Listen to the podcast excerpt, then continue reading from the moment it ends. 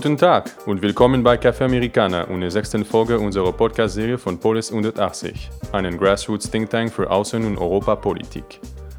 Mein Name ist Bruno Saint-Jacques und ich werde heute der Moderator sein. Heute haben Silvia, Esther und ich ein etwas anderes Format als sonst vorbereitet. Hallo, ich bin Silvia. Nach unserem Wahlspezial letzten Monat gehen wir heute im Endspurt nochmal auf den Wahlkampf ein. Allerdings heute aus der Perspektive von drei US-Amerikanern, die in Deutschland leben und den Wahlkampf als Außenstehende beobachtet haben. Auch sie haben wir gefragt, wie sie den Wahlkampf wahrnehmen, wo sie eventuell Unterschiede sehen zu, ihren, zu ihrem Heimatland und was sie sich von der Wahl erhoffen. Esther und ich ergänzen das Ganze mit Hintergrunddaten. Hallo, ich bin Esther. Und wir haben mit Christy, Brett und Kate gesprochen.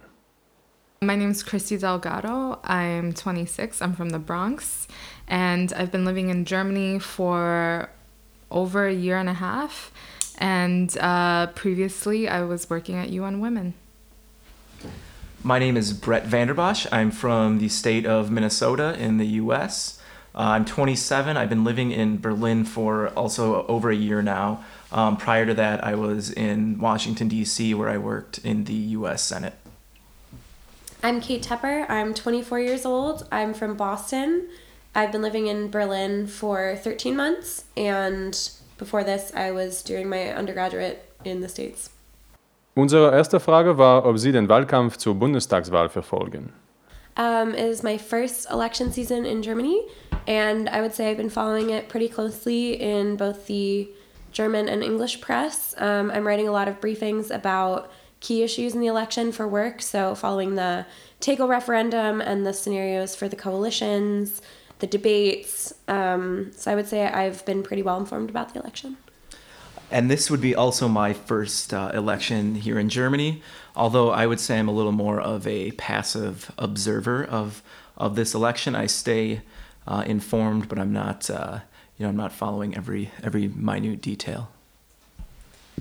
This is also my first election in Germany, and I've also been following it closely um, because it's actually the first German election that's been covered um, really well by English media. And additionally, a lot of my um, German friends in Berlin are directly involved in campaigns for their parties. So it's been very interesting to get an insider's perspective on that. Christy erwähnt hier ja die Tegel-Abstimmung. Für unsere Hörer außerhalb von Berlin sei nochmal dahin hinzugefügt, dass wir hier in Berlin am Wahltag auch über die Schließung und Umwidmung des Flughafen Tegels abstimmen. Kate behauptet in ihrem Interview, dass diese Bundestagswahl die erste Bundestagswahl ist, die in den englischsprachigen Medien große Aufmerksamkeit genießt. Diese Aussage ist meines Erachtens lediglich in Bezug auf US-amerikanische Medien haltbar. In europäischen Medien, inklusive den britischen Medien, ist die Bundestagswahl auch in der Vergangenheit stets mit erhöhter Aufmerksamkeit verfolgt worden. Als nächstes haben wir gefragt, welche Erwartungen die drei von der Wahl haben und ob sie der Kanzlerduell verfolgt haben. Um, I expect that the CDU will win a majority in the election, so Merkel will be the chancellor for her fourth term. Um, and I'm predicting a Jamaica coalition, so between the CDU, CSU, FDP, and the Greens. Um, although I'm anticipating some coalition uh, stumbling blocks between the CSU and the Greens. Um, I watched the Consular Duel, and it was very different from any debate I've ever watched at home, which I think is mainly because the two mainstream parties here are a lot more centrist and a lot closer together in a lot of their positions. So it was a lot more civilized, it was polite, they barely disagreed on anything. Really, it was so civil. Um, I think that the five party duel the next day, actually, between the um, five smaller parties, was a lot more similar to American debates in that um, it was a lot more candidate centered and there were more personal attacks between the candidates. So it was a lot more similar to the debates last fall between Clinton and Trump, which got kind of heated and nasty and they didn't agree on anything. Yeah, um, my expectations, I suppose, are what many people's are in that I expect the CDU to win, um, which is a bit of you know it's interesting because I don't think many people find that it is much of much of a race. Um, I didn't watch the um, the debate uh, live because my German isn't where it should be, um, but I did read up about it, and I think it was um, exactly what, what Merkel wanted, which as, as an incumbent, as someone who's leading in the polls, um, you just want to not make a mistake. And Schulz needed to sort of um, make a splash, which he, he didn't really do. So um, consequently, I think um, things sort of stayed on the trajectory that they, they had been for a while. So um, also as you know kate said in terms of tone it's nice to see two adults who are running to uh, lead a country act like adults. So um, it was nice to, to see a little bit of civility there.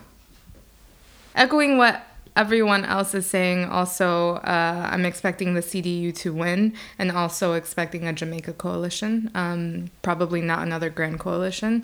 Um, and it was interesting. So, German elections had not really headlined ever in the US just because there is a huge ocean between us, and American media um, tends to be really insular. Uh, so, I did get a chance to watch the Chancellor duel uh, in dubbed and translated in English on BBC. Um, and of course, it was in a incredibly different from American debates in the fact that they weren't divisive politicians. Uh, it was clear that they had worked together and shared a lot of the same values, and it was um, very structured. Uh, there was no character ripping going on, which was completely different from American debates, where it's very character centric since we have less choice in party. Kate erwähnt hier eine mögliche Jamaika-Koalition. Dies könnte allerdings je nach Ergebnis sehr knapp werden bzw. auf einer dünnen Mehrheit beruhen. Nach der neuesten Umfrage von Forsa von heute, 22.09., sind momentan CDU und CSU bei 36 Prozent, die SPD bei 22 Prozent, die Grünen bei 7 Prozent, die FDP und die Linke jeweils bei 9,5 Prozent und die AfD bei 11 Prozent. Andere Umfragen haben ähnliche, wenn auch etwas schwankende Werte. Und dann haben wir gefragt, glaubt ihr, dass die Beziehung zu Deutschland etwas Wichtiges ist für die USA? Und wird die Wahl diese Beziehung verändern? I mean, of course, um, Germany is a, a leader in the world. Um, I think the question of whether or not these elections will modify the relationship with the United States, um, in, no, not necessarily. I'm more concerned about what our leader will do to modify relations with uh, Germany and the EU. So I actually feel pretty comfortable whether it's you know Schulz or or Merkel that um, we'll see steady leadership at least and and nothing too erratic. Um, but you know the same can't be said for for our our president. And um, I guess the question is how they will navigate the relationship with uh, with President Trump. Uh, of course, German elections are very important to transatlantic relations, but um, I also don't see a problem with either Schulz or Merkel. Um, I think that what has been interesting in their rhetoric towards the US is that Merkel uh, is a very well calculated diplomat, and Schulz and the SPD party has developed a stronger um, anti-Trump rhetoric, um, where Merkel, while the friendly relations with the U.S. have subsided, um, they are still definitely partners. So I don't see any risk in either uh, party winning the election. Yeah, I would echo again these sentiments that uh, transatlantic relationship, the transatlantic relationship between the U.S and Germany as a leader in the EU are incredibly important, but nothing about the relationship is going to improve under this administration, under the American administration. It's just not going to happen. Um, I would be more confident, as Christy said, in a Merkel chancellorship than with Schulz, especially because she has more experience dealing with, let's say, more complicated world leaders and has been slightly more diplomatic in her take, although she also has been clear that Germany can no longer rely on the US as a partner as they have been able to in the past. And so I think that the the relationship is not on the greatest terms and is not going to be for the next 3 years.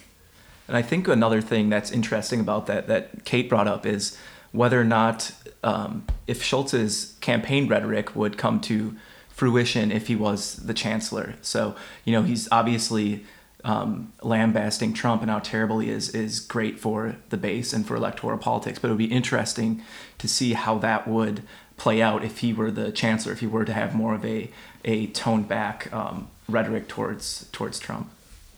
Als nächstes haben wir gefragt, wie sich das Wahlsystem in Deutschland von dem in den USA unterscheidet und was sie im jeweiligen System bevorzugen. Genau, hier ist nochmal zu sagen, in den USA funktionieren die Wahl ja etwas des Präsidenten etwas anders als bei uns in Deutschland. Es gibt eine Vorwahlphase von Januar bis Juni des Jahrjahres, in denen ein Kandidat für die Demokraten bzw. die Republikaner durch Delegierte gewählt und dann auf den Parteitagen im Juli nominiert wird. Der Präsidentschaftswahl, äh, die, Prä die Präsidentschaftswahl in den USA ist eine indirekte Wahl. Das heißt, am Wahltag immer der zweite Dienstag im November alle vier Jahre, werden sogenannte Wahlmänner gewählt. Dabei hat aber jeder Staat ein eigenes Wahlrecht und unterschiedliche Regulierungen. Am Montag nach dem zweiten Mittwoch im Dezember stimmen dann diese Wahlmänner in einer geheimen Abstimmung für einen der Kandidaten. Die Wahl ist entschieden, sobald ein Kandidat die Mehrheit von 270 Wahlmännerstimmen erreicht hat. Die Zahl der Wahlmännerstimmen variiert in den Bundesstaaten je nach der Bevölkerungsstärke. Und in den meisten Staaten gilt das Winner-Takes-it-all-Prinzip. Ähm, dadurch ergibt sich natürlich auch eine längere Zeit für den Präsidentschaftswahlkampf als in Deutschland. Well, personally, I love our entrenched two party system that makes no one happy. Um, of course, I'm kidding. Uh, the big differences are, um, I mean, in Germany, I think there's much more representation just due to the structure. Whether or not that, that leads to um, a wider umbrella of people actually, you know, legislating and you know having discourse um, is, is a different story. But I don't think anyone in the states is really happy with with our system. Um, Right. The biggest difference is that the German system is very pluralistic and it's not winner takes all, it's proportional. Um, where in the US, it is winner takes all, it's a two party system. So you have a big portion of society that feels incredibly underrepresented. Um, so as an American, I would much prefer a German system. Also, just um, for continuity uh, in in our politics. So the administration changes with every new administration, every new presidential administration that we get. Where in Germany there is still um, a stable administration, and um, the party system doesn't have too much effect on on the general machine of policymaking. Um, one thing I'd also like to add is that um, besides the difference between a two-party and a multi-party system, um, I believe that our system is a lot more candidate centered while the system is a lot more party centered. So actually having seen both the American and German ballots, um, the German ballot will have names for the local representatives, but no one else. Their chancellor candidates are not on there, it's only parties. And also, I think that um, the idea that there are so many parties, even that won't make it into the Bundestag, but that are still on the ballot, allows these smaller special interests to be represented in a way that they're not in the States. So, for example, this year you can vote for a vegan party or a hip hop party on the German election, which, again, not an important special interest, but still, I mean, the idea that these smaller interest groups are making their voices heard through a federal ballot is really important for the democratic process. I would just say the hip hop interest is very important. yeah. and maybe to piggyback on what you just said, um, it's the fact that it's so pluralistic also just creates more citizen engagement in general, where uh, in the US we have a really low voter turnout rate in general. Um, and in Germany, uh, there is a higher turnout rate, and um, you see more youth activism as well because of a pluralistic system where I think a lot of the shock that came with our presidential election in 2016 happened um, just because people were unwilling to vote and um, really thought that the system was failing them in general and did not feel a need to show up to polls.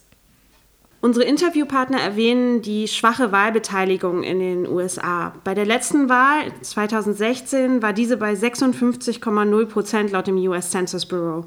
Dies ist der niedrigste Stand der Wahl seit 1996. Damals hatten nur 54,2 der Wahlberechtigten ihre Stimme abgegeben. Erschreckend niedrig ist die Wahlbeteiligung bei den 18- bis 24-Jährigen. Diese lag 2016 nur bei 39,4 Prozent. Zum Vergleich, in Deutschland haben bei der Bundestagswahl 2013 71,5 aller Wahlberechtigten ihre Stimme abgegeben. Am niedrigsten war die Wahlbeteiligung bei der Altersgruppe der 21- bis 24-Jährigen mit 60,3 Prozent. In der Gruppe der 18- bis 21-Jährigen haben immerhin 64,2 Prozent ihre Stimme abgegeben. Wie nehmt ihr die Beteiligung von jungen Leuten in der Politik wahr? Was ist in eurem Land und in Deutschland jeweils anders? Seid ihr selbst aktiv? I would say that, um, yeah, I would call myself very politically active. I've never not voted in an election that I was eligible to vote in. Um, I worked on campaigns back home. Um, but I would say that young people are more politically engaged here, especially not only because it's a multi party system and a greater variety of interests are represented, but also many parties have younger branches of their party that even uh, kids in high school can join. So that CDU I know has the Union. I'm pretty sure the SPD has something similar. So it's a lot easier to be involved in politics from a younger age than it is for us. I think the youngest sort of political engagement you can have in the States is college Democrats or college Rep Republicans. Fühlt ihr euch als junge Menschen von der Politik repräsentiert? Gibt es viele junge Menschen in der Regierung? I would say not so much as a young person, but I don't feel represented in any way in my current government. I don't feel represented as a woman. I don't feel represented as a student. I don't feel represented at all. Um, I actually think that there are younger people who are allowed to be representatives in the Bundestag here. I'm pretty sure about that, but I'm not actually sure about the age limits. I mean that it's a pretty unequivocal no. I mean, especially uh, the U.S. Senate is known as the place where old white people go to die, and I think there's a a sort of feeling amongst our generation that we're kind of waiting for that that that change of guard um, because there are it just it seems so out of touch, um, and it's yeah. I mean, I think if you look at the U.S. in terms of even as as Kate mentioned, women were like way behind in terms of the amount of women who are represented in in Congress. Um, and if you look at the the amount of people who are in Congress as well, and the amount of wealth they have, it's astronomical across the board. And uh, I mean that goes back to our party system um, and a whole nother discussion. But I don't think many young people in the states feel well represented. Yeah, I don't feel represented in any way. Um, I'm a woman of color and I'm a first generation American. There is simply no uh, mirror in any way within our government. I mean, that's not to say though that there aren't good people in Congress and working. Um, there absolutely are, and I, I, you know, I had the the fortune to work for a, a U.S. senator who I feel gets it, but um, across the board, just overall, it's it's pretty bleak. Kate fragt, ob es ein Mindestalter um, ähm, gibt, um für den Deutschen Bundestag gewählt zu werden. In den USA ist es so, dass man 30 Jahre alt sein muss, um als Senator gewählt äh, werden zu können und 25 Jahre für das House of Representatives. Ähm, in Deutschland ist das passive Wahlrecht für den Deutschen Bundestag deckungsgleich mit dem aktiven Wahlrecht. Demnach kann man schon mit 18 Jahren als Mitglied des Deutschen Bundestages gewählt werden. Leider ist momentan nur eine Abgeordnete im Deutschen Bundestag unter 30. Ähm, dies wird sich vermutlich auch in der kommenden äh, Legislaturperiode nicht ändern. Wie schätzt ihr die allgemeine Wahlbeteiligung in Deutschland und den USA ein? Uh, in America, I think 58% uh, turned out to vote in 2016, and I imagine that Germany will be at least upwards of 70, so it's a lot more representative, uh, which is a big reason why there was such a reverberating shock of our election last year. Also, I think that it is important to take into account the fact that German elections are held on Sundays and our elections are held on Tuesdays, which is a huge the voting costs are a lot higher. Here, the Briefwahl is a lot more prevalent than uh, absentee voting in the States. It's a lot easier to, it's not only easier to go to the polls on a Sunday, it's easier to get your Briefwahl, it's easier to send it in. You're allowed to sign up for it, I think, three days before the election. You're even allowed today. And in the States, it's a lot more stringent with the regulations for sending in your ballot, and it's a lot harder to actually get to the polls if you're working. I think it's a big difference though just in terms of how much more educated I find the German populace and how much more engagement there is here with politics where in the US there really is um, it's very top down and there's a big gap between people who are politically active so there just isn't a lot of movement um, to mobilize and to vote actually. I, I think that those barriers are logistical things that should be taken into account, but I think that ultimately we don't have a base of civic um, civic education. And because culturally we're so individualistic it's really ingrained and i think it goes in really deeply with our level of apathy towards government yeah i mean that's so true and additionally states are actually making it several states more difficult to vote um, through what's essentially voter suppression laws, um, like voter ID laws, they call it, um, which are meant to um, basically hinder a certain party's uh, um, base from voting. So there are states, um, I, I will say my home state of Minnesota averages about 75% turnout, which is highest in the nation. But we are a very, you can register day of. and we try to make it very accessible and it's it's sad to see states that um, do the opposite. Da es in der USA keine Meldeämter gibt, so wie in Deutschland, müssen sich Wähler selber registrieren. Bis wann Wähler sich registriert haben müssen, welche Ausweisdokumente sie benötigen und andere bürokratische Bedingungen unterscheiden sich von Staat zu Staat. Dies wird auch als sogenannte Registrierungshürde bezeichnet und ist mit ein Grund, wieso die Wahlbeteiligung in den USA deutlich niedriger ist als in europäischen Staaten. Dazu kommt, dass in den USA der Wahltag an einem Dienstag ist und kein offizieller Feiertag ist. Nur in manchen Bundesstaaten, wie zum Beispiel New York oder Delaware, ist der Wahltag ein gesetzlicher Feiertag. In anderen Staaten müssen Arbeitgeber ihrer Belegschaft ermöglichen, wählen zu gehen. Versuche, einen nationalen Feiertag aus dem Wahltag als sogenannten Democracy Day zu machen, scheiterten zuletzt 2014. Und, und dann als letzte Frage haben wir gefragt, wo vergott ihr an Sonntag die Ergebnisse?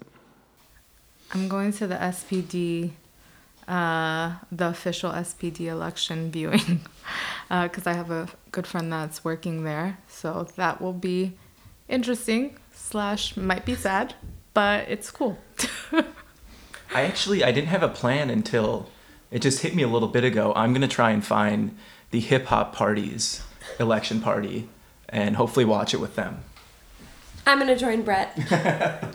well, I think it's interesting just looking at how my peers talk about voting and how again it's not personality based but i have a lot of friends that are splitting their votes actually um, which is a choice that americans obviously do not get but i think that the fact that there's so much thought uh, and choice um, really reflects uh, how germany has climbed by investing in um, education and really building um, a base for thoughtful um, civic participation.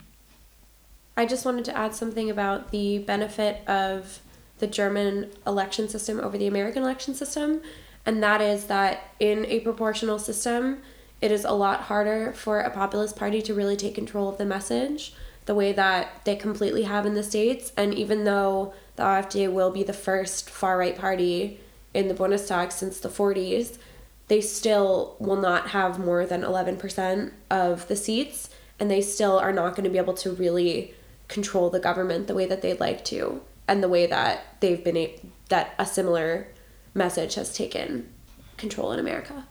And I think that relates a lot to how our elections turned out and how Brexit turned out they because AFD their voter um, polls have actually been decreasing, and I think a lot of that is beckoning to the messes that are happening across the pond. Uh, and maybe that's the one blessing in disguise of our current regime and its effects on German elections. Yeah, go vote. Not that you need me to tell you this, but don't don't wake up the next day and have the feeling that we felt, which was uh, Terrible. terrible, depressing. I cried for two weeks. Yeah, it was bad. So so don't do that. Dem Appell von Brett möchten wir uns gerne anschließen. Geht am Sonntag wählen. Ja. Und damit verabschiedet sich Café Americana aus dem Wahlkampf. Ab nächsten Monat geht es wieder regulär mit unseren Doppelfolgen zu einem Thema weiter. Bis dahin, vielen Dank fürs Zuhören. Bis zum nächsten Mal.